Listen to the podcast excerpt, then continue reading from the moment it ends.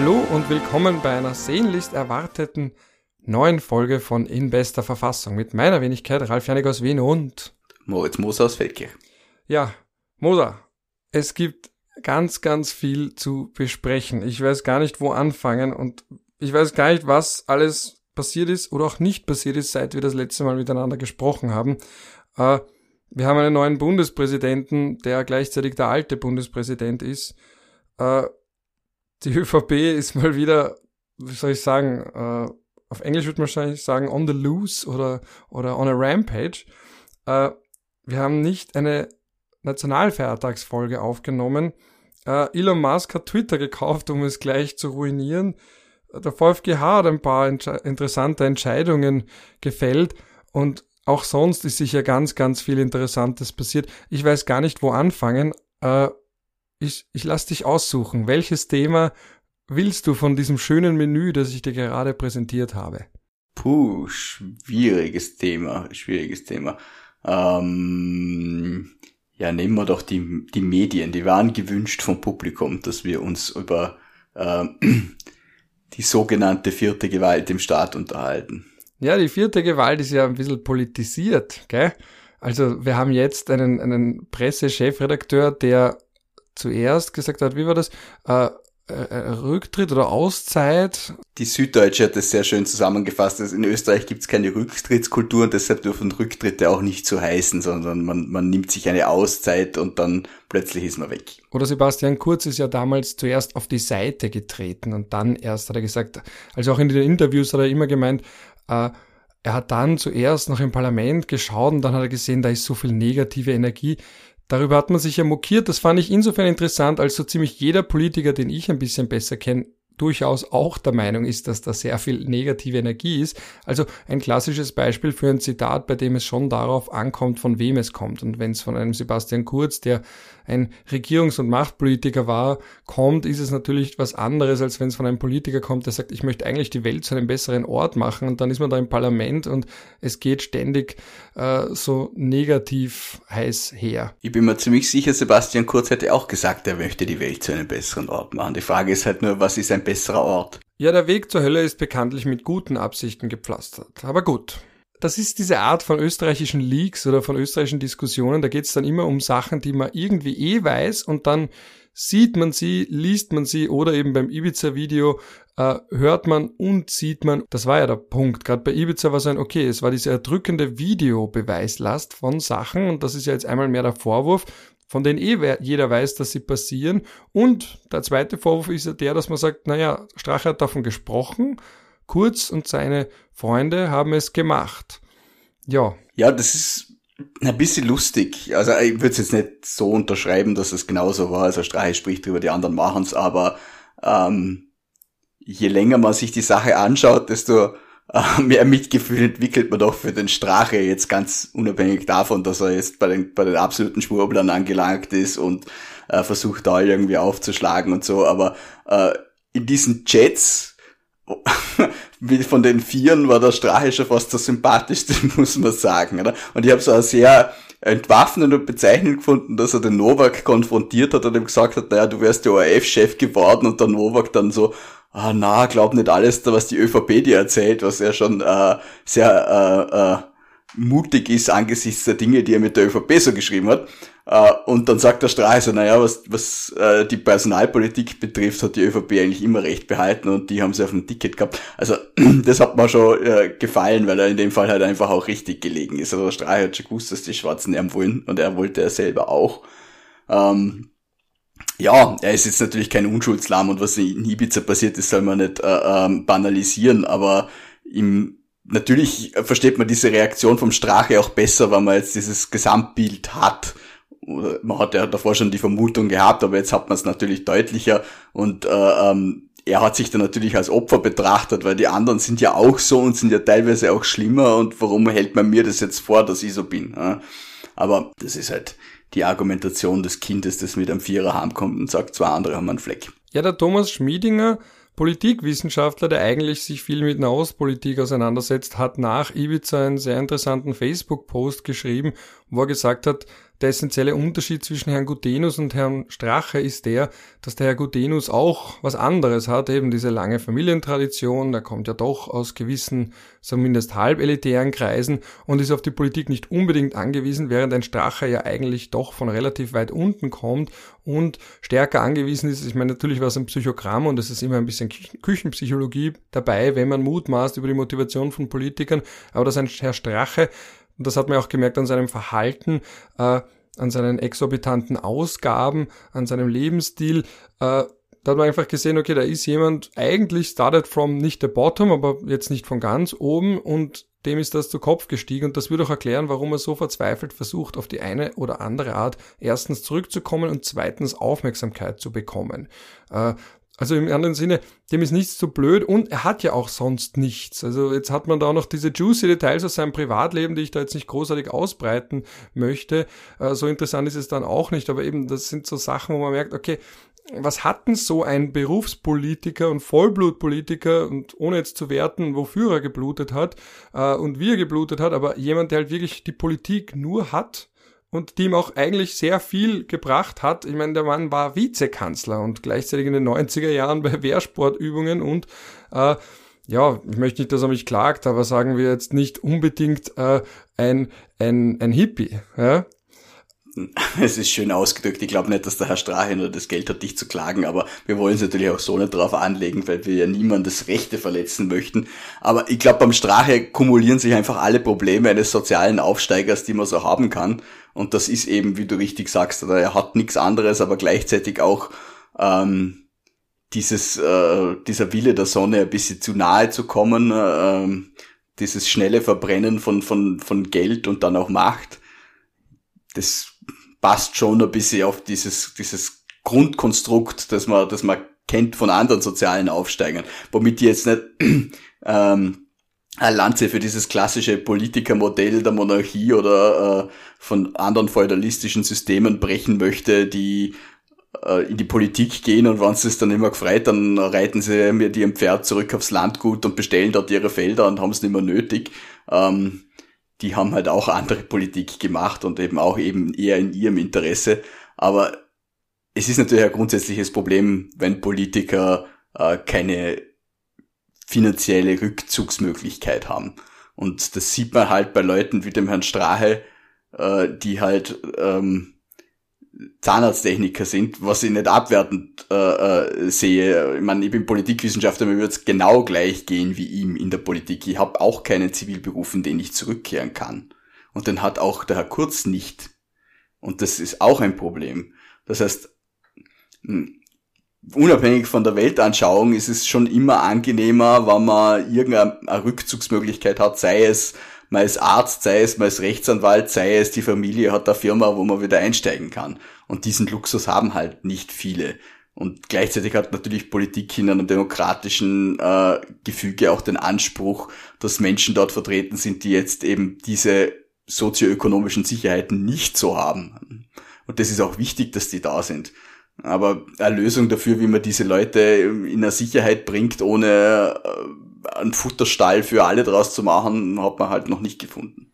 Ja, das bringt uns eh gleich zum Herrn Kurz, der ja auch irgendwie zuerst versucht hat, eine Art Charmoffensive, dieses Buch äh, Reden wir über Politik, wo er auf dem Cover ist, in denkerischer Pose, wo er dann in dem Interview mit Patrick, äh, ich glaube, Batschan spricht man ihn aus, also dem ORF-Journalisten, der ein Fernsehinterview mit ihm geführt hat und dann auch gefragt hat, wie ist dieses Bild zustande gekommen. Und er hat gesagt, naja, das war, das war so ganz zufällig nebenbei, also um ja nicht den Eindruck zu erwecken, als hätte er stundenlang hier Probe gesessen. Ähm, und das war übrigens ein recht interessantes Interview, weil er auch angesprochen wurde auf viele andere Dinge. Das Zitat hat man halt herausgenommen, dieses, dass er gesagt hat, das Parlament ist so ein Ort negativer Energie, aber er hat auch, der ORF-Journalist, eben der Patrick Batschan, hat ihn auch angesprochen auf diese Gerüchte seiner Homosexualität, die der Sebastian Kurz in dem Buch selbst aufgreift und anspricht. Und da war seine Antwort auch interessant, weil er gesagt hat, ist ja interessant, dass man glaubt, mir damit schaden zu können als Antwort. Oder er hat sich eben dann auch darauf bezogen, ja, also es waren auch kritische Fragen dabei, auf die niedrigen Vertrauenswerte in seiner Zeit, ja, wo er auch versucht hat zu sagen, naja, das hat ja mit mir nichts zu tun und dann wurde er darauf festgenagelt, naja, aber es war ja genau in ihrer Zeit und zu dem Zeitpunkt waren sie nicht ganz frisch in der Politik und so weiter und so fort. Und da war ja auch dann ein entscheidender Punkt, naja, was macht ein Sebastian Kurz, der eigentlich der jüngste Ex-Kanzler auch ist, weil er war ja auch der jüngste Kanzler und jüngster Außenminister und jetzt ist er der jüngste Ex-Kanzler. Also wenn er jetzt 15 Jahre lang nichts tut, wäre er noch immer ein halbwegs junger Politiker, Stichwort Gerontokratie.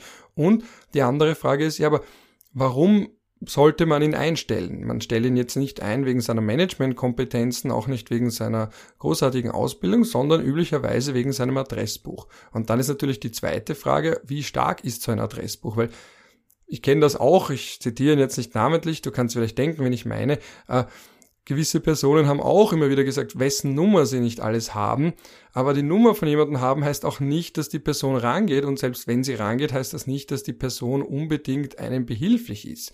Und vielleicht ist das jetzt gerade die Phase, in der der Strache davor war, in der der Herr Kurz jetzt ist, dass man mal schaut als Arbeitgeber, wenn das jetzt ein Herr Thiel ist, ein US- äh, ja, wie beschreibt man den? Sagen wir jemand, der auch gern mal Einfluss auf die Politik nimmt und nicht gerade ein Demokrat ist, also eher das Gegenteil, eher Technokrat, eher äh, jemand, der Ayn Rand, also diese amerikanische Autorin, die diese These hat von diesen einzelnen Personen, es sind in ihren Romanen auch interessanterweise immer männliche Überwesen und es gibt immer eine Frau, die ganz beeindruckt ist von diesen männlichen Überwesen, äh, der auch ein Fan ist von Ayn Rand und der halt natürlich jetzt irgendwie sagt, Demokratie ist böse, Demokratie funktioniert nicht, gebt die Macht gewissermaßen Einzelpersonen, das sind die, die die Welt am Laufen halten. Also diese These aus Atlas Shrugged, eigentlich auch eine Nietzsche-These, dieser politische Übermensch, bei Nietzsche ist es ja allgemeiner Übermensch, bei Ayn Rand sind es so politisch, schrägstrich wirtschaftliche Übermenschen. Aber der langen Rede kurzer Sinn, so ein Peter Thiel, der im Geiste von Ayn Rand sich selbst wahrscheinlich sieht als einer von den paar Menschen, die die Welt am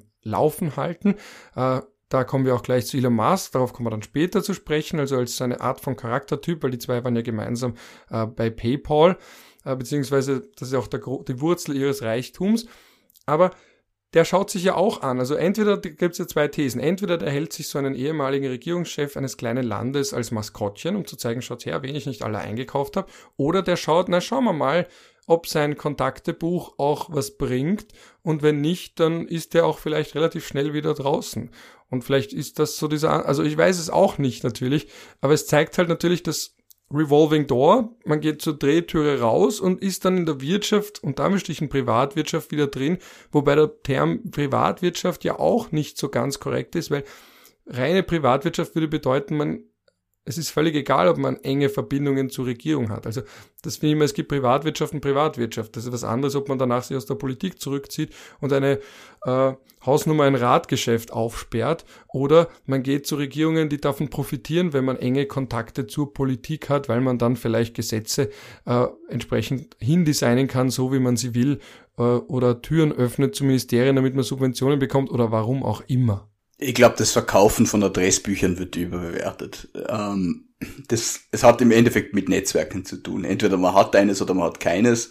Und auch wenn man ein Netzwerk hat, kann man das nur belasten, weil man selber was anzubieten hat. Also das heißt, wenn der Herr Kurz der Emissär des Herrn Thiel sein sollte, der in dessen Auftrag ähm, wohin geht, dann hat er auch Angebote zu unterbreiten. Also einfach nur so, ich hätte gerne von dir XY und biete dafür nichts ist in den seltensten Fällen weder in der Privatwirtschaft noch beim Staat noch in der Politik oder sonst irgendwo ein ähm, erfolgsversprechendes Manöver.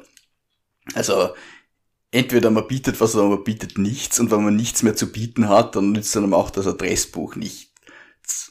Also ich denke jetzt zum Beispiel an den ehemaligen äh, Vizekanzler Gorbach, der dann auch versucht hat, da äh, mit The World in Vorarlberg is too small wieder international irgendwo anzuschließen und ehemaligen Amtskollegen dann geschrieben hat, das hat ihm, glaube ich, auch nicht geholfen, weil wer braucht eine... Weißt du, was, was aus dem geworden ist eigentlich? Ja, er hat eine Firma in Vorarlberg aufgemacht, die mäßig auf... Also er war, kurze Zeit war er beim... Äh, äh, wow, wie hat der Kassen? Er ist auch schon gestorben beim, äh, beim Klaus, äh, der im Vorarlberg sein Tourismus-Tycoon war, mittlerweile eben verstorben und äh, war bei dem in der Firma tätig, aber das ist dann im Unguten auseinandergegangen. Dann hat er eine Beratungsfirma aufgemacht mit mäßigem Erfolg.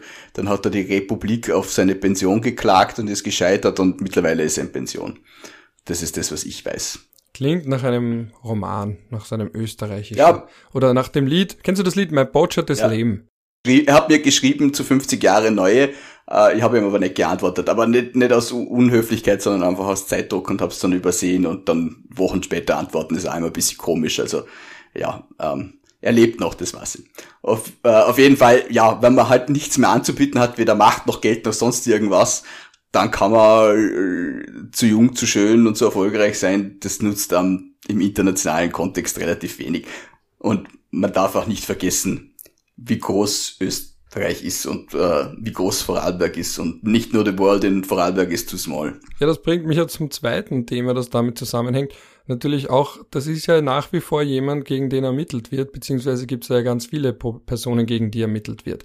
Und jetzt auf einmal sehen wir, wie Thomas Schmidt, der lange so ein Phantom war, wo man immer dieselbe Aufnahme nur gezeigt hat, weil es nur eine gab, seines Zeichens ehemaliger ÖBAG-Chef, und das ist ja viel nicht bewusst, ÖBAG, das ist ja was ganz, ganz Entscheidendes. Das ist ja das quasi man nimmt da immer die Phrase Familiensilber der Republik, das da verwaltet wird. Also da geht's um richtig, richtig viel Geld und der Mann hat ja auch richtig, richtig viel verdient. Und es war gleichzeitig die Frage, aber warum ist genau der Überchef geworden? Und jetzt sind ja diese ganzen Chats rausgekommen, wo er sich beschwert hat, man hätte ihm die Qualifikation abgesprochen und der jetzt auch nicht gerade hart im Nehmen zu sein scheint, der aber gleichzeitig ein Sebastian Kurz Intimus war. Wir haben ja auch viel über ihn gesprochen hier. Und jetzt auf einmal, und jetzt ist es halt eben dieses billige Abklatsch Österreich House of Cards, der auf einmal jetzt quasi der Erzfeind der aktuellen ÖVP-Elite ist, weil eben mit ihm andere fallen könnten, weil er selbst versucht, die eigene Haut zu retten mit diesem Kronzeugenstatus. Jetzt mal vielleicht kurz, was ist dieser Kronzeugenstatus? Vielleicht sprechen wir darüber ganz kurz und dann in dem Zusammenhang auch, äh, vielleicht nachskizzieren, Moment einmal, ähm, sind wir jetzt an dem Punkt, wo es realistisch ist, dass ein Sebastian Kurz als gefallener Engel so weit fällt, dass er sogar im Gefängnis landet. Also Diskussionen, die wir uns vor ein paar Jahren noch nicht, ich will nicht sagen erträumen, das klingt so, als würde man sich das wünschen, aber nicht vorstellen hätten können. Vor ein paar Jahren war das noch der Shootingstar und jetzt auf einmal hat man da Diskussionen in den Medien, ob der vielleicht irgendwie eine Gefängnisstrafe bekommt. Also wenn mir das vor drei, vier Jahren wer gesagt hätte, hätte ich gesagt, äh, das war die Zeit, wo der Richard David Brecht noch gesagt hat, er wird Österreich länger regieren als Fidel Castro Kuba.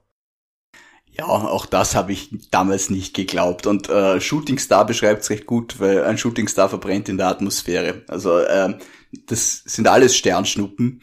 Und äh, wieder hat man den sozialen Aufstieg, auch beim, beim Thomas Schmidt, der ja auch nicht aus äh, wahnsinnig gesegneten Verhältnissen kommt. Also jetzt nicht wie soll ich sagen, aus zerrütteten Verhältnissen, aber das ist jetzt kein Landadliger, der nebenbei in die Politik geht oder äh, dessen Eltern schon Millionäre waren oder schon Politiker, sondern der kommt auch eher von unten und äh, wollte halt sehen.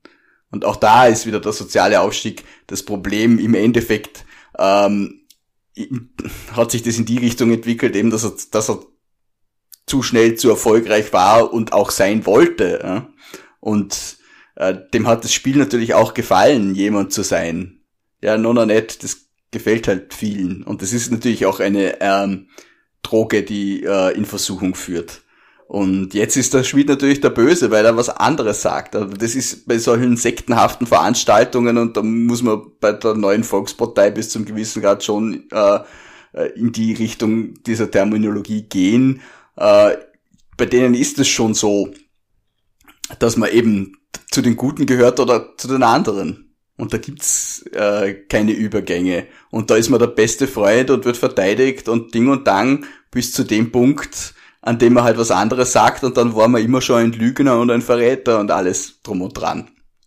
Und auch hier sieht man wieder dieses äh, äh, Prinzip, wenn man nichts mehr anzubieten hat, dann wird's halt gefährlich. Und so wie ein Politiker nichts mehr wert ist, wenn er nichts anzubieten hat, ähm, ist auch eine Partei nichts mehr wert, wenn sie nichts mehr anzubieten hat. Und man hat halt dem Thomas Schmidt auch nichts anbieten können. Ne? Und der ist halt am Trockenen gesessen. ja, was mache ich mit dem? Oder sobald ruchbar wird, dass die ÖVP den irgendwo versorgt, hat sie wieder einen schlechten Ruf, wieder ein Korruptionsproblem, also muss sie ihn so schnell wie möglich loswerden. Gleichzeitig hat sie aber kein Interesse dran, dass der Mann irgendwie aussagt.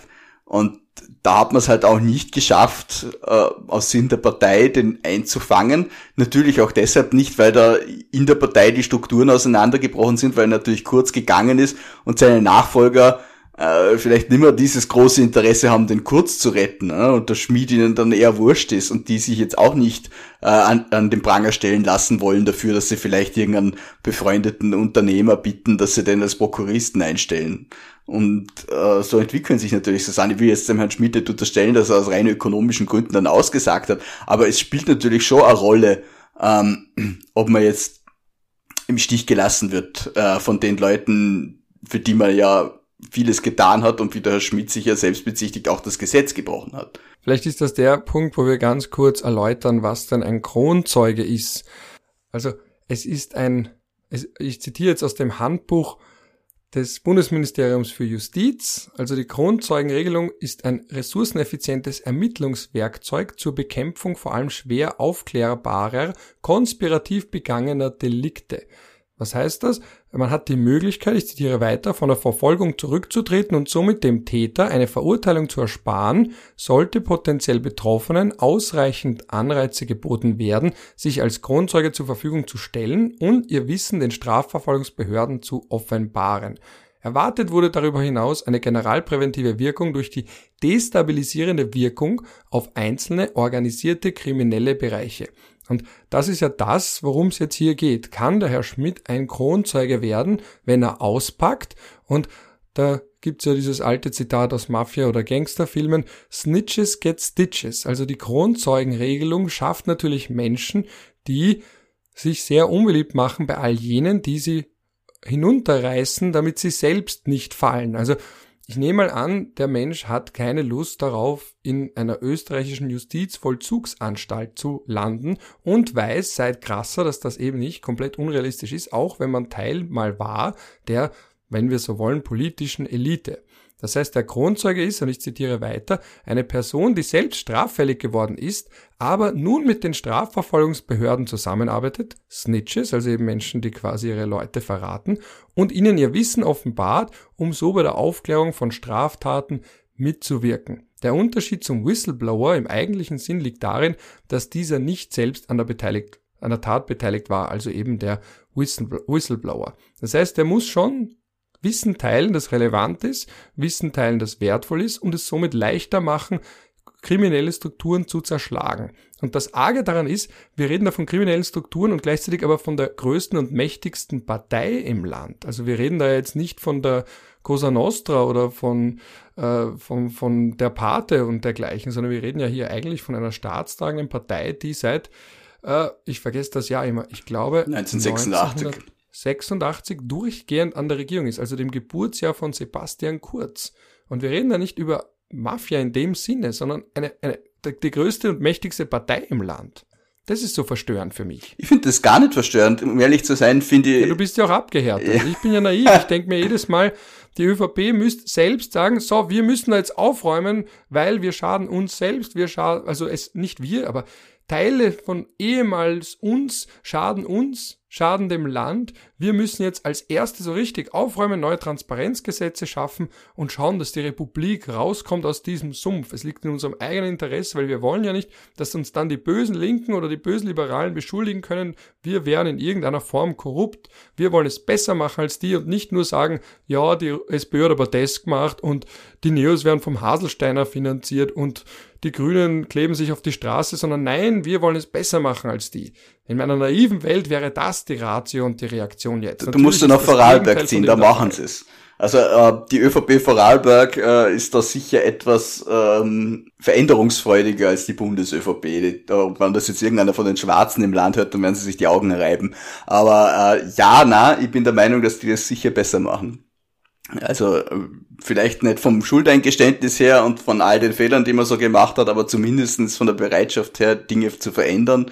Man sieht es jetzt beim äh, neuen Parteienförderungsgesetz in Vorarlberg, das strenger ist als das auf Bundesebene, wo jetzt wirklich, wirklich äh, scharfe Sanktionen kommen, auch Einsichtsrechte des Landesrechnungshofes in die Parteifinanzen, direkte Prüfung der Parteien und das war schon veranlasst, bevor man sich im Bund drauf geeinigt hat. Also da waren dann wirklich auch äh, Versuche da, das schneller, sauberer zu lösen, wobei man auch sagen muss, da hat es natürlich auch im Vorarlberg Jahrzehnte gebraucht und man wollte das eigentlich schon länger machen, bis dann die ÖVP eingewilligt hat, aber sei es drum, man hat es wenigstens gemacht.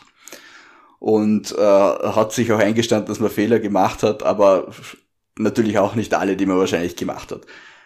Ich finde es jetzt, wie gesagt, nicht wahnsinnig arg, dass äh, gegen die größte Partei äh, im Land ermittelt wird. Ich finde es arg, dass... Ähm, Aber auf diese Art, hast du nein, das gehört? Ich habe es ja vorhin vorgelesen. Ich finde es arg, dass ermittelt wird. Weißt du, man, das ist, ist eigentlich ein, ein äh, gutes Zeugnis für die Resilienz des österreichischen Rechtsstaates, dass sowas passiert. Weil wenn man sich mal anschaut, was da früher äh, gelaufen ist, und ich glaube, ich habe es eh schon öfter erwähnt, aber Earlycon-Affäre ist für mich so das Beispiel eigentlich einer Bananenrepublik, wo man einen Staatsanwalt von Ermittlungen abzieht, weil er da drauf und dran ist, am ÖVP-Minister äh, Korruption nachzuweisen. Und dann, äh, das ist, damals war das möglich. Heute geht es nimmer. Und wir sind, wir Na, es wäre schon gegangen unter Schwarz-Blau und deswegen hat ja der Herr Kurz Na. auch in dem Interview mit Patrick Batschen gesagt, sein größter oder sein Fehler, weil der hat ihn ja gefragt, kann er schon Selbstkritik üben? Ja, darauf wollte er ja abzielen. Und seine Selbstkritik war, dass er aus heutiger Sicht bereut, nicht mit der ÖVP die Regierung weitergeführt zu haben nach Ibiza.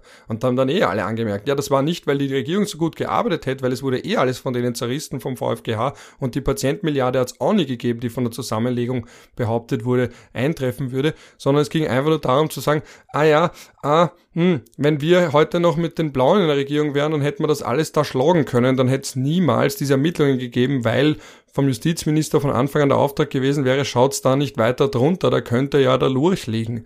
Das ist der einzige Punkt. Also es ist schon noch ein Zufall. Es könnte, wir könnten jetzt eine Regierung haben mit der Frau Kneißl als Außenministerin, mit einem Strache als Vizekanzler. Na, Strache wäre vielleicht wirklich zurückgetreten, aber vielleicht wäre Innenminister noch immer Herbert Kickel und Justizminister wäre ein ÖVPler und es wäre auch noch immer im Amt. Siehst du, ich habe sogar seinen Namen vergessen. Josef Moser. Ja. Na, nicht der Justizminister, sondern der mächtigste Mann im Justizministerium, über den so viel geredet wurde. Pilnacek, ganz genau. Siehst du, da merkt man auch, die Leute werden dann ja irgendwann äh, immer weiter in den Vergessenheits... Ui, das wird einem äh, jetzt kränken. Ja, aber ich merke eben, ja, weil es halt so viele Namen sind, man hat den Überblick verloren. Wenn es Addendum noch gäbe, hätten wir schon längst eine wunderschöne Übersichtsgrafik erstellt, wo man alle Verfahren hat als interaktive Landkarte. Du hast ja auch so eine Landkarte des politischen Systems in Österreich gemacht. Dasselbe könnte man ja auch machen mit den aktuellen Vorwürfen und Anklagen und Ermittlungen im Umfeld im weiteren Sinne der ÖVP. Ja, die Zeit habe ich leider nicht, oder Gott sei Dank.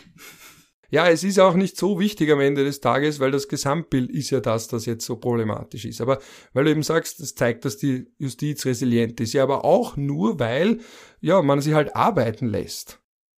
Ja, du hast natürlich recht. Das ist ein, das ist ein valider Punkt, den du einbringst. Ähm, und da werden jetzt wahrscheinlich die Grünen sich wieder freuen, aber äh, das ist ja auch ihr Argument, in dieser Regierung zu bleiben. Und meiner Meinung nach tatsächlich äh, das stichhaltigste Argument. Sie garantieren mit ihrer Besetzung im Justizministerium, dass da halt ähm, nicht mit Berichtspflichten und so weiter ganze Verfahren lahmgelegt werden. Ja, und das Interessante ist ja, die Grünen selbst müssen ja gar nichts tun. Also ihre große Stärke ist, dass sie eben nichts tun. Also, Wie der Bundespräsident.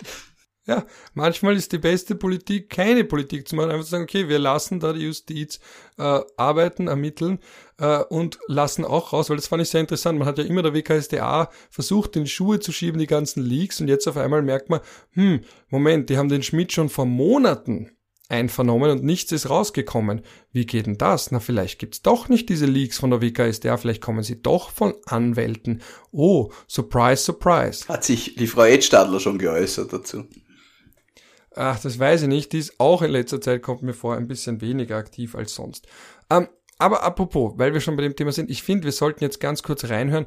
Ich weiß nicht, ob wir uns da jetzt potenziell äh, in irgendeiner Form rechtswidrig betätigen. Nein. Ich, selbst wenn, ich möchte das Risiko eingehen, weil vielleicht wird ja ein wunderschöner Gerichtsfall draus, weil ich habe auch retweetet, es war eh schwer, es haben ja ein paar gesagt, der Herr Petzner hat ja geleakt, unter Anführungsstrichen, dieses Gespräch von Sebastian Kurz, wo auch die heut, äh, heute getitelt hat, 00 Kurz trickst Schmidt aus und Sebastian Kurz hat dann selbst das retweetet und gesagt, schaut her, ich habe es geschafft, äh, quasi, ich, ich habe mit diesem mitgeschnittenen Video, äh, nicht Video, mit diesem mitgeschnittenen Tonbandaufnahme äh, habe ich gezeigt, dass ich unschuldig bin. Also das ist so, wie wenn wir jetzt sagen, Moritz, äh, ich, ich nehme jetzt nicht den Podcast auf, Zwinker, Zwinker, und wir reden jetzt darüber, wer von uns beiden unschuldiger ist und in der Nacht davor haben wir, was weiß ich, einen Mord begangen. Und jetzt reden wir, na, weißt noch, wie wir letzte Nacht äh, gemeinsam getrunken haben und das Neutralitätsgesetz zitiert haben.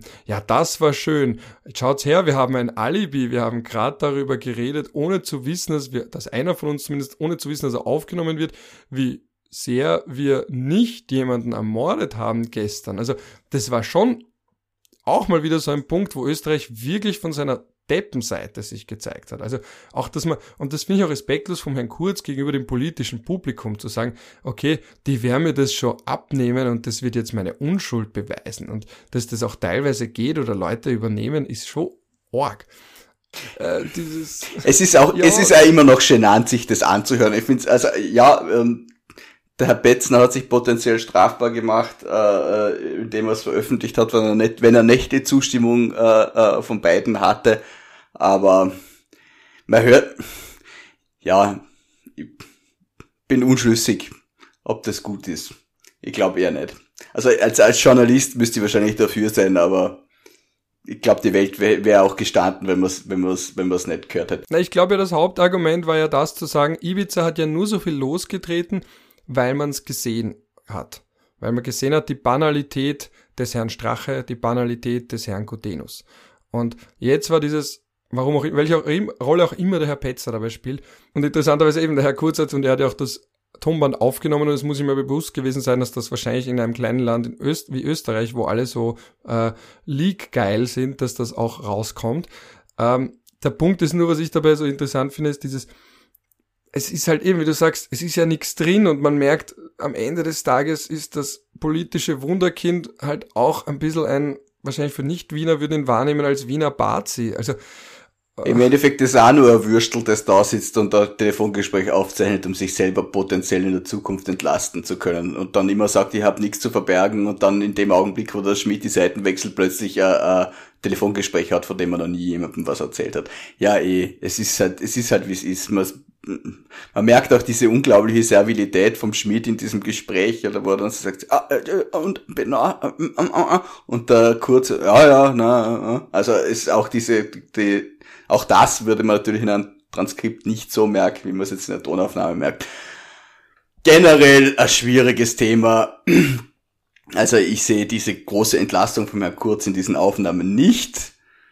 Ähm, aber das wird, werde nicht ich zu beurteilen haben und auch nicht du, sondern die Anklagebehörde eine weitere Folge, äh, Folge das Gericht, auf das sich ja der Herr Kurz immer beruft. Aber ich bin mir dann ziemlich sicher, falls es erstinstanzlich nicht für ihn ausgehen sollte, wenn er denn überhaupt angeklagt wird, äh, wird das Gericht auch nicht mehr zu den Erwählten zählen, sondern dann, dann äh, verlässt er sich auf die oberen Instanzen und falls er dann irgendwann einmal rechtskräftig verurteilt sein sollte, dann äh, ist die ganze Justiz in Österreich wahrscheinlich aus seiner Sicht im Arsch. Es sind halt, die Loyalitäten äh, äh, bewegen sich halt immer an der eigenen Schmerzgrenze bei diesen Leuten. Ja, man hat das ja auch gemerkt, dass natürlich der Standort den Standpunkt bestimmt, dass auf einmal die ÖVP im Untersuchungsausschuss den Herrn Schmidt ganz scharf befragen wollte und davor wollte man, dass die Leute eben nicht scharf befragt werden und hat versucht, möglichst auf Zeit zu spielen. Dann lädt man ihn ein zum Untersuchungsausschuss. Er sagt von Anfang an, er sagt nichts, was aus seiner Sicht natürlich die ideale Strategie ist, warum sollte er was sagen? Na, zur Not kriegt halt irgendeine Beugestrafe, wenn überhaupt. Äh, er ist kein Politiker, er muss da jetzt nicht irgendwie die Leute auf seine Seite ziehen. es kann ihm egal sein, wenn man jetzt quasi sagt, naja, das wirkt schon verdächtig, wenn er sich ständig entschlagt. Er ist ja kein Politiker. Er rennt, also he's not running for office, er möchte ja kein Amt bekleiden. Und es kann ihm auch egal sein, wenn man sich belustigt über seine Erinnerungslücken. Also da merkt man ja den Unterschied zwischen seiner Taktik, die für eine unter Anführungsstrichen Privatperson ja eher aufgeht, als wenn man Politiker ist, wo dann auf einmal alle sagen, Moment einmal, der Herr Blümel sagt auf einmal zu den banalsten Dingen, er kann sich nicht erinnern, er kann sich nicht erinnern, ob er einen Laptop hatte, er kann sich nicht an gar nichts erinnern quasi, äh, wo man ja auch irgendwie, ich glaube, das war interessanterweise sogar in der Krone nachgezählt hat, wie oft er gesagt hat, er kann sich nicht erinnern. Aber das ist natürlich ein anderer Maßstab. Beim Herrn Schmidt denkt man sich, na gut, der will eh nicht gewählt werden, also der kann diese Taktik viel leichter wählen.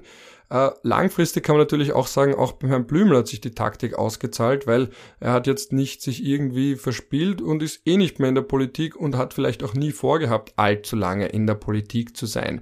Äh, da sind wir vielleicht auch bei den nächsten zwei Charakteren. Es macht halt einen Unterschied, ob man jemand ist, der dafür gelebt hat, der Erste zu sein und der Jüngste zu sein, wie der Herr Kurz, oder der Herr Blümel, bei dem ich persönlich immer den Eindruck hatte, der schaut halt auch, wo er bleibt und rechnet nicht damit, dass er jetzt den Rest seines Lebens Finanzminister wird, sondern ja, sagt halt früher oder später, wäre, hätte er sich sowieso abgeseilt aus der Politik und definiert sich nicht so sehr darüber. Bei Herrn Kurz weiß es nicht, ob er sich darüber definiert, aber man merkt zumindest, er sucht ja trotzdem immer wieder die Öffentlichkeit. Und da muss man auch sagen, die Medien, das ist immer wieder Stichwort Medien, geben sie ihm aber auch immer sehr gern. Wahrscheinlich auch, weil Angebot und Nachfrage die Leute, egal ob sie ihn mögen oder eben lieben und verehren oder eben hassen, er polarisiert ja interessant viel für jemanden, der eigentlich relativ unspektakulär ist charakterlich, äh, und die dann auch sagen, na gut, jeder Artikel, wo er irgendwie sich zu Wort meldet, gibt halt trotzdem Klicks, weil die Nachfrage ist ja da. Es war beim Haider schon immer so, man hat immer gesagt, das News hat gut davon gelebt, dass es ihm den Haider auf die Titelseite geknallt hat, weil die Zeitungen haben sich verkauft. Es ist natürlich eine Beitragstäterschaft der Medien bis zu einem gewissen Grad auch, aber ja, solche Leute haben Anhänger, die, die das teilweise wirklich religiös betreiben, also man kennt sie auch von Twitter, die Leute, die alles verteidigen, was jemand macht und nichts kritisieren, das sind eigentlich immer die schlimmsten. Ich finde, irgendwie tun sie mir eigentlich auch wirklich leid, weil das ist echt so, als äh, ähm, wären sie der Papst und der betreffende Politiker ihr persönlicher Jesus und äh, wenn es ein Video geben würde, wie, wie Jesus mit einer MG 100 Leute niedermäht, dann würde man auch ein Argument dafür finden, warum das eine super Idee war. Also es ist halt einfach schwierig. Der Trump hat ja gesagt, er könnte jemanden am Times Square erschießen und er wird trotzdem gewählt. Ja, er hat auch solche Anhänger, die ihn genauso super finden und solche Anhänger hat halt der Kurz auch, aber sie werden vielleicht auch weniger und dann, das sind dann oft auch die Leute, die ganz bitter enttäuscht sind, obwohl man es ihnen eh schon 50 Mal gesagt hat, aber sie haben es halt nicht glauben wollen. Man soll sich nie so 100% hinter jemanden stellen, sage ich jetzt einfach mal. Das ist, ähm, also schon schön und gut, wenn man, wenn man Loyalitäten hat, aber äh, es soll halt nicht ins, ins, ins Selbstverleugnerische übergehen. Und man soll sich halt auch nicht selber verkaufen, aber das ist eine Lektion, die äh, man in den österreichischen Medien ja bekanntlich auch erst lernen muss. Ja, was machen wir jetzt mit den österreichischen Medien? Also äh, wir wissen jetzt mehr denn je, mehr als wir wissen wollten und für viele ist es ja auch, zumindest sich ein bisschen intensiver beschäftigen, es ist ja eigentlich alles nicht neu. Es hat ja nur bestätigt, was man eigentlich eh gewusst hat. Also Vorhindal-Berichterstattung beeinflussen oder vielleicht nicht beeinflussen. Aber du bist ja jemand, an dem ich sehr schätze, der dann immer ein bisschen anderer Meinung ist als das, was jetzt gerade sehr viele äh, kritisieren und zum Beispiel vielleicht sagen würde jetzt, wenn ich der Moser wäre, würde ich jetzt wahrscheinlich sagen, ja, aber es hat sich ja auch gezeigt, dass zum Beispiel bei diesem und jenem Medium, bei der Presse, äh, die Leute ja trotzdem unabhängig gearbeitet haben. Äh, und dass vielleicht auch ein Herr, ähm, ein Herr Nowak versucht hat, die Balance zu wahren zwischen politischer Nähe, aber gleichzeitig jetzt auch nicht von oben herab äh, den Leuten vorzugeben, was sie schreiben sollen, sondern vielleicht sich sagt, ja, ich habe es dann halt Stunden später habe ich ein Wort rausgestrichen, dann war der Politiker zufrieden, die Leute haben es zu dem Zeitpunkt eh schon gelesen. Das war zum Beispiel ein Eindruck von mir, bei dem ist rausgenommen. Aber das war dann eh Stunden später und man weiß genau, es ist jetzt nichts Weltbewegendes, was die politische Landschaft äh, maßgeblich verändert. Der Politiker oder eben Herr Schmidt ist vielleicht ein bisschen zufrieden und gleichzeitig weiß man, es hat an der Substanz der Geschichte nichts verändert, zumal es eh Stunden später passiert ist. Das ist mir wurscht, ehrlich gesagt, da geht's mir ums Prinzip. Ich kann nicht äh irgendeinem äh, Funktionär oder Beamten oder Politiker sagen, ich nehme das jetzt raus, weil es dir persönlich äh, nicht passt. Also wenn es faktenwidrig ist, okay. Man, macht hin und wieder Fehler auch als Journalist und auch Politiker haben ein Recht darauf, sich drüber zu beschweren, vor allem dann, wenn es nicht stimmt und dann äh, ändert man auch Geschichten, das passiert. Aber wann der Herr Schmid jetzt ein Problem damit hat, dass er politisch in einen Zusammenhang mit der Frau Gera gebracht wird, der halt tatsächlich bestanden hat, äh, dann ist es nicht der Herr Chefredakteur, der in äh, die Geschichten von seinen Leuten hineinzufunken hat. Also mit der Frau Gera, was nicht mit einem also mit dem, Entschuldigung, ja, dem Herrn Gera. Wir sind die Generation Schüler, die noch die Elisabeth Gera als Bildungsministerin hatten und bei dem Namen natürlich an sie denken, reflexartig. Ja, auf jeden Fall. Ich würde mir anspeiben und mir eher in den Arsch beißen, bevor ich sowas mache, aber ich würde mir auch nicht mehr trauen, mir in der Redaktion anschauen zu lassen, wenn ich, wenn ich sowas gemacht hätte. Also, ähm, ich finde das einfach unter aller Sau vom Novak. Muss ich ehrlich sagen. Ich ich kann den Schramm schon ein bisschen mehr verstehen, obwohl man das jetzt auch nicht bis ins Mark verteidigen muss, was er gemacht hat, aber das System ORF ist ja doch noch einmal ein anderes als äh, ein Medium in der Privatwirtschaft, unter Anführungszeichen, weil Medien in der Privatwirtschaft gibt's ja in Österreich auch nicht wirklich, weil wir leben alle von Subventionen und Inseraten, die einen mehr, die anderen weniger. Ähm, aber der ORF hat natürlich unmittelbare politische Beeinflussung. Das kann man jetzt gut finden oder schlecht finden, aber die findet statt und äh, je nachdem, wer an der Regierung ist, hat man als Chefredakteur auch die Aufgabe, diese Leute einzufangen. Und ich habe jetzt nicht den Eindruck gehabt, dass der Schromm dem Strahe inhaltlich viel verkauft hätte. Er hat natürlich seine äh, äh, Kollegen, die er nicht so mag, äh, äh, verpfiffen und wollte da irgendwie was deichseln. Okay, nicht so sauber. Aber der ORF ist eher ähm, als Redaktion wie ein Warteberg aufgebaut für die Politik. Die kommt, rennt an und dann gibt man halt nach, scheinbar, und dann geht die Warte wieder in die Ausgangsposition zurück. So muss man dort auch operieren, weil ansonsten überlebt man dort nicht.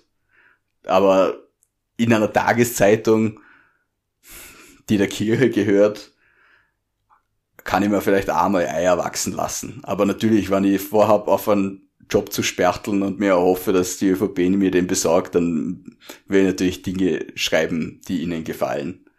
Also, das, was der Novak gemacht hat, ist einfach so jenseitig.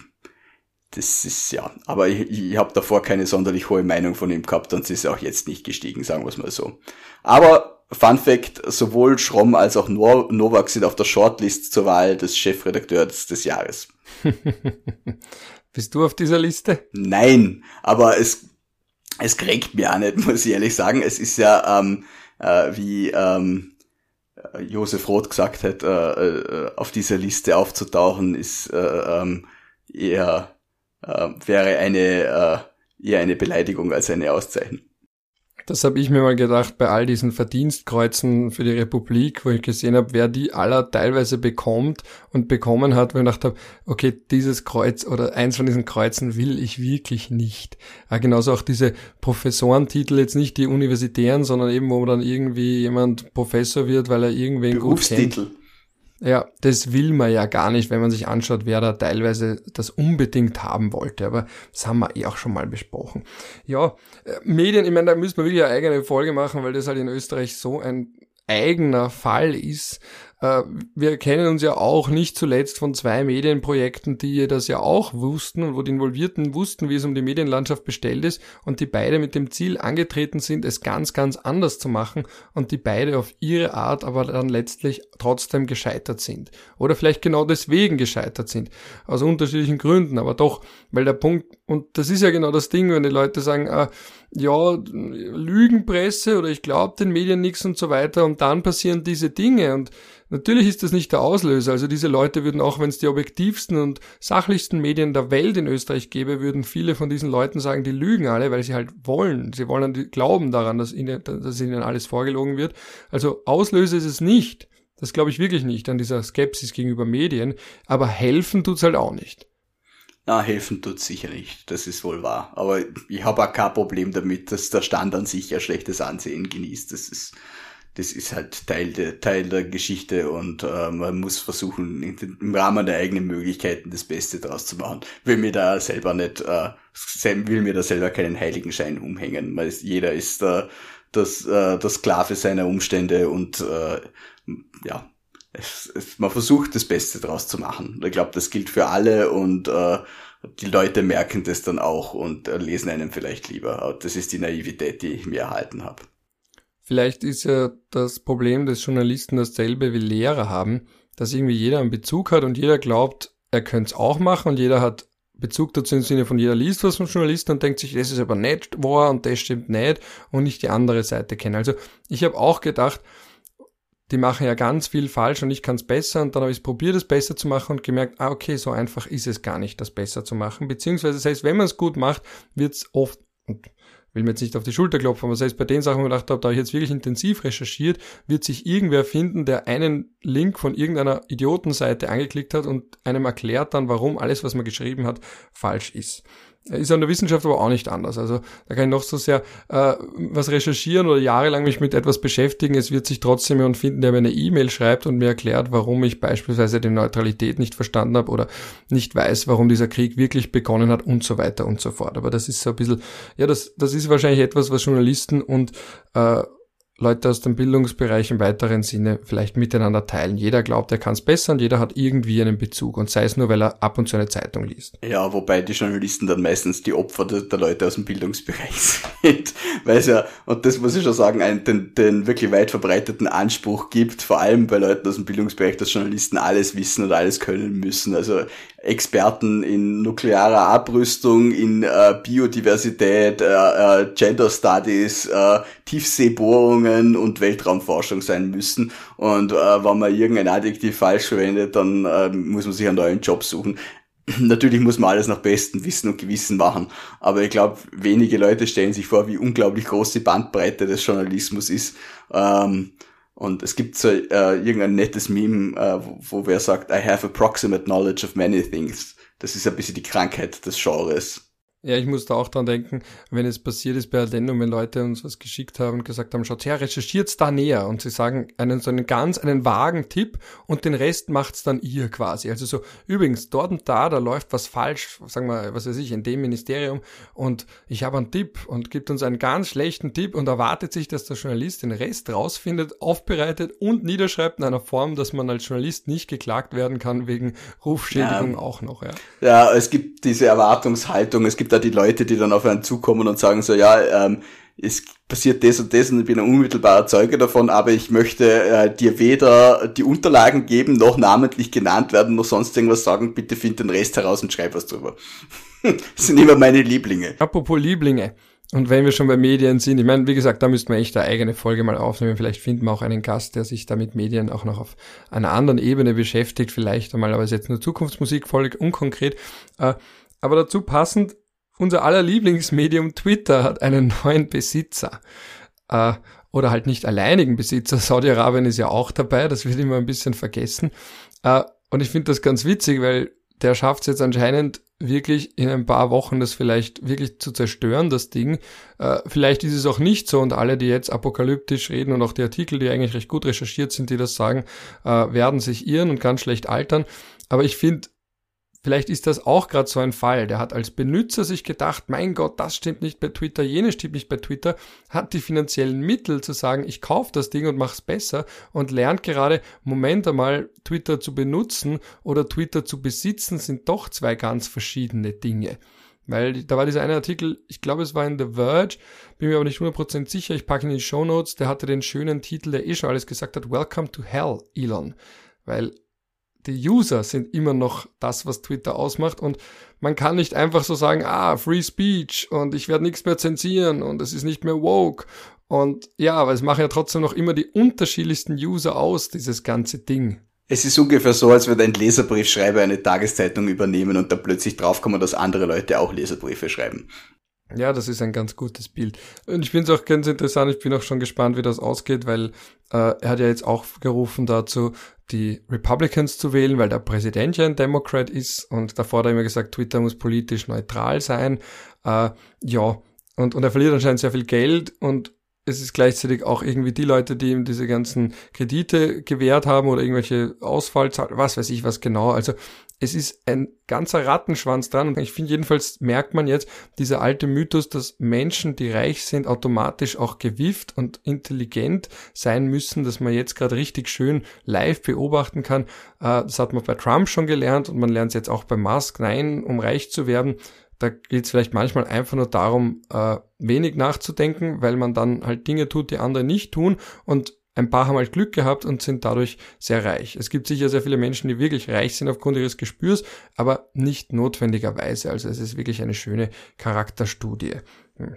Und es wird auch immer schwieriger für die ganzen Musk-Fanboys. Äh, es sind meistens wirklich Boys, manche sind auch Girls, äh, aber es wird wirklich immer schwerer, ihn auch so also das ist ja eh eine ähnliche Tendenz wie beim Herrn Kurz. Es gibt ein paar, die werden alles, was er tut, glorifizieren und bei allem eine große strategische Absicht dahinter vermuten und immer sagen, Moment, das ist, der weiß, der denkt schon über fünf Ecken weiter.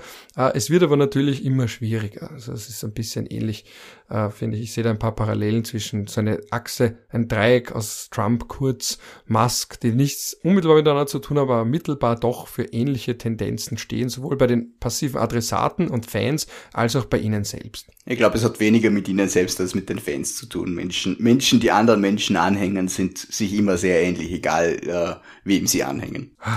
Wirst du auf Twitter bleiben, Moritz?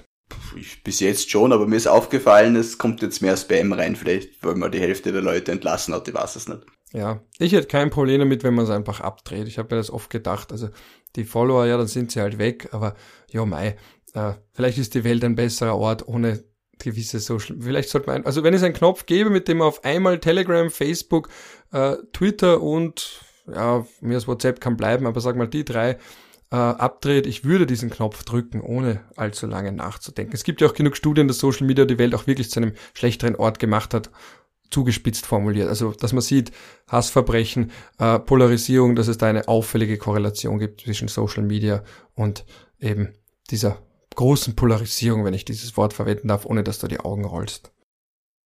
Ich sage jetzt nichts dazu. Als Chefredakteur bin ich natürlich äh, auf Twitter angewiesen und äh, ich weiß gar nicht, was ich ohne diese Plattform machen würde. Wahrscheinlich würde es mich gar nicht mehr geben. Ich würde so in, in, in Sand auflösen in dem Augenblick, wo es die Plattform nicht mehr gibt. Ja, wir sind eh bei unserer bekannten Stunde, aber es gibt noch zwei Themen, die wir ganz kurz ansprechen wollten. Äh, und zwar zwei VfGH-Fälle, weil ursprünglich ist es ja hier in diesem Podcast mehr um Recht und weniger um Politik gegangen. Äh, mein VfGH-Fall, die VfGH-Entscheidung, die ich kurz erwähnen möchte, betrifft die OPEC.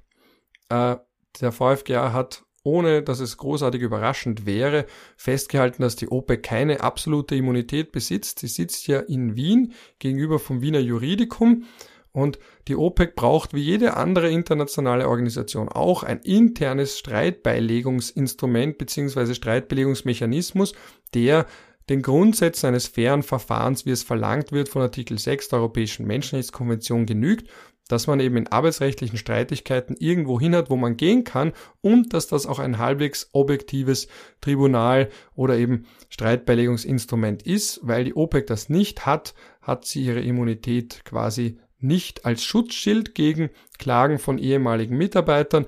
Und das ist etwas, was man aus der Rechtsprechung des Europäischen Gerichtshofs für Menschenrechte schon sehr lange weiß, vom Wade and Kennedy Fall äh, in Deutschland, wo der EGMR schon vor langer, langer Zeit festgehalten hat, die Immunität ist daran geknüpft, dass man beispielsweise Mitarbeitern den Rechtsweg offen lässt und dass dieser Rechtsweg auch ein fairer Rechtsweg ist, also eben dem Recht auf ein faires Verfahren und auf eine wirksame Beschwerde entspricht. Also nichts Neues, es hat eine Zeit lang gedauert.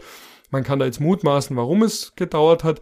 Jedenfalls kann man auch davon ausgehen, dass die österreichischen Diplomaten im Außenministerium ihr Bestes getan haben, um der OPEC zu sagen, erstens, wir haben nichts gegen euch, zweitens, wollen wir doch beide, dass ihr da bleibt. Und drittens schauen wir, dass wir eine Lösung finden, die sowohl rechtlich als auch politisch für alle Beteiligten angemessen ist. Aber jedenfalls klar zu machen, dass jetzt nicht Böswilligkeit wie beim König Abdullah Zentrum für interkulturellen Dialog, äh, dass da politisch sich der Wind gedreht hätte, sondern dass es einfach etablierte Rechtsprechung vom EGMR. Der VfGA hat hier jetzt nichts erfunden oder dergleichen. So viel zu meinem kurzen Fall, den ich am Ende dann noch ganz kurz erwähnen wollte. Jetzt kommt mein Fall. Der ist jetzt noch nicht einmal kundgemacht worden, ähm, sondern äh, es ist jetzt zu, also wurde zugestellt und wird dann wahrscheinlich vom VfGH in den nächsten Tagen veröffentlicht. Betrifft Flächenwidmung in Vorarlberg. Äh, der Verfassungsgerichtshof hat äh, einen Flächenwidmungsplan äh, in der Gemeinde Ludesch, das ist gleich neben Nenzing, Ludesch nicht zu verwechseln. Nicht Bludesch. Ja, genau, Bludesch liegt äh, ähm, in der Nähe von, von, von, äh, es liegt eigentlich alles in der Nähe von, von äh, Bludenz. Also es ist Schaut es euch an, kommt's nach Vorarlberg. Auf jeden Fall. Nenzinger ähm, Himmel, da kann man wunderschön wandern. Ja, aber der Nenzinger Himmel liegt nicht in Nenzing, das ist auch so eine Sache. Aber Warum heißt denn alles gleich? Alle heißen Fink, alles ist, heißt Nenzing und dann ist es nicht der Nenzinger Himmel. Okay, aber ich höre schon wieder auf. Aber ihr seid schon sehr verwirrend, geografisch und auch von den Namen her. Es gibt auch Bings und Banks und die liegen auch nicht nebeneinander. Auf jeden Fall, äh, Ludesch li liegt neben Nenzing und in Nenzing steht ein Apfelwerk von äh, Red Bull, wo äh, seine Säfte für halb Europa abgefüllt werden und das äh, sollte erweitert werden in Richtung äh, Ludesch und dann hat die Gemeinde, äh, weil dort ein äh, eine Landesgrünzone ist, haben sie eine Sonderwidmung gemacht äh, und haben gesagt, na, das ist unbedingt notwendig, dass man da hinbaut. Und der VfGH hat gesagt, na, diese äh, Widmung äh, Sonder, eine Sonder gut heißt nicht, sondern Sondergrund, so irgendwas, äh, ähm, ist nur dann zulässig, wenn da wirklich halt äh, ähm, eine landwirtschaftsähnliche oder im hohen öffentlichen Interesse gelegene Verwendung ist und ein Betriebsgebiet ist es sicher nicht. Ähm, was man, wenn man das Gesetz gelesen hätte, vielleicht da so sehen könnte, aber gut, das äh, soll in Gemeinden nicht immer der Fall sein, dass man ein Gesetz auch liest. Jedenfalls äh, haben die Vorarlberger Gemeinden offensichtlich von diesen Paragraphen sehr exzessiven Gebrauch gemacht oder halt Missbrauch eigentlich, weil sie ihn immer falsch ausgelegt haben nach der nunmehrigen Judikatur des Verfassungsgerichtshofes. Und jetzt wird man in Vorarlberg entweder einige Fabriken abreißen müssen oder äh, man wird das Ganze rechtlich sanieren äh, wird sicher ein spannender politischer Prozess, weil das Ganze ohne Gesetzesänderung wahrscheinlich nicht gehen wird. Und ich gehe mal davon aus, dass die Grünen sich das relativ teuer abkaufen lassen werden. Aber man wird sehen, äh, in welche Richtung sich das entwickelt und äh, bringt vielleicht einmal ein bisschen einen positiven Impetus in die Vorarlberger Raumplanung, die ja so, ansonsten daraus besteht, dass man auf jedes Feld eine Fabrik draufstellen muss, weil ansonsten ah, die Welt unter. Ja, die Raumplanung in Wien ist, dass man alle Parkplätze möglichst erhält und nur langsam abbaut. Und in Niederösterreich, glaube ich, ist es so, dass man versucht, möglichst viele Schuhschachtel, Supermärkte irgendwo am Stadtrand hinzustellen. Ich glaube in Oberösterreich aber auch. Neben einem Kreisverkehr. Genau. Ja, ja, da hat man schöne Kreisverkehre. Äh, und dann hat man noch, genau, in Burgenland hat man Pandorf, da hat man auch einfach in die Pampa etwas hingestellt, also für Pandorf super, für alle anderen nicht so. Wien war die Shopping City Vorreiter von diesem Modell, möglichst alles irgendwo ins die aber ja, auch in Niederösterreich liegt. Möglichst irgendwo ins Nirgendwo zu verlagern. Also machen wir mal Erfolge über Raumplanung vielleicht. Boah, ich weiß nicht, ob ich so masochistisch bin, aber können wir gern machen. Ja, wie Österreich mit seinem Platz umgeht, Stichwort Versiegelung, Stichwort Zersiedelung, Stichwort aussterbende äh, Stadtzentren, äh, Stichwort Parkplätze, Stichwort die bösen Radfahrer, da können wir dann auch über die bösen Klimakleber reden. Äh, ja, also da ist viel Sprengstoff drin. Und dann, der hat dann auch den knackigen Clickbait-Titel Raum, Raumplanung. Das ist sicher eine Erfolgsfolge. Wahnsinn, bestimmt. Mindestens drei Zugriffe. Unsere Erfolgsfolge übrigens war die mit Rudi Anschober. Das ist die, die bis jetzt am meisten geklickt wurde. Nicht mit Heinz Fischer. Ich hätte gedacht Heinz Fischer, aber Rudi Anschober ist anscheinend noch mehr ein Zugpferd, wenn man Klicks generieren will. Love hurts. Jetzt fange ich nicht zu singen an. Jo, wir könnten noch in, naja, und, und auch interessant nur als Randbemerkung, weil du eben sagst, äh, dass auch Red Bull da schon gebaut hat da merkt man natürlich auch, wie viel in Österreich wirtschaftlich davon abhängt, äh, von Red Bull. Und das ist jetzt natürlich die große Sorge, die viele haben. Was sind jetzt für Wirtschaftsentscheidungen, die getroffen werden, wo der Red Bull, das Red Bull-Gesicht, Mr. Red Bull, äh, gestorben ist, verstorben ist. Es wurde ja lange Gerüchte, in der Gerüchteküche schon darüber geredet. Da haben dann einige Zeitungen, die Krone zum Beispiel, gesagt, oh, Sorge um Mateschitz und haben einfach das aus ausländische Medien zitiert, weil da hat man sagen können, wir selbst sagen es ja nicht, wir sagen ja nur das, was schon andere sagen. Äh, ja, aber da merkt man jetzt auch, dass natürlich viele sich Sorgen, weil Red Bull ja, man sagt ja immer, Wirtschaftsentscheidungen auch emotional getroffen hat. Man hat gewusst, dass er stirbt und das wollte keiner ja. sagen. Und und man sagt ja jetzt, okay, was passiert jetzt mit Österreich, wenn man nicht mehr langfristig Menschen hat, die über Red Bull befehlen, die nicht mit Österreich emotional verbunden sind und sagen, naja, wenn wir das billiger woanders haben können, ziehen wir ab. Und in Österreich sind ja doch drei Bundesländer, die ganz, ganz eng mit Red Bull verknüpft sind. Also man hat ja manchmal das Bild, die werden quasi von Red Bull wirtschaftlich am Leben gehalten. So ist natürlich auch nicht, aber viele haben diese Sorge, was ist mit Steiermark, Salzburg und eben teilweise auch Vorarlberg naja, ich sage einmal, Red Bull wird weiterhin Werke brauchen, wo man seine Safteln abfüllt, wenn sie keine eigenen bauen. Und bis dahin wird Rauch das gerne für sie übernehmen, glaube ich, mit Vorarlberger Wasser. Ja, Red Bull Salzburg ist die Finanzierung übrigens auch bis auf weiteres sichergestellt, vor allem weil das ja ein profitabler Verein ist. Also im Moment wirkt vieles, als würde sich gar nicht so viel ändern. Sehr Und Addendum, Addendum würde spätestens jetzt wahrscheinlich eingestellt werden. Wenn nicht er es gemacht hätte, dann wäre anderer. Ja. Wie. Wie geht's eigentlich Pragmaticus? Der Pragmaticus ist ein etabliertes Medium, das viele Experten zu Wort kommen lässt und das durchaus Ähnlichkeiten zu Addendum aufweist. Und ich habe dort eine Kolumne, über die ich mich sehr freue, wo ich über ein Thema schreiben kann, das in Österreich tendenziell vernachlässigt wird, nämlich die Außenpolitik. Und ich werde einen Link zu meinem letzten Artikel in die Show Notes stellen. Es freut mich, dass ich einen Softspot bei dir erwischt habe. Gut, ich glaube, lassen wir es bleiben für heute. Meine Frau wartet schon drauf, dass ich hier Gesellschaft leiste und dann wird sie äh, sonst ungehalten, wenn ich sie noch äh, äh, zu lange allein lasse. Na, das wollen wir natürlich nicht riskieren.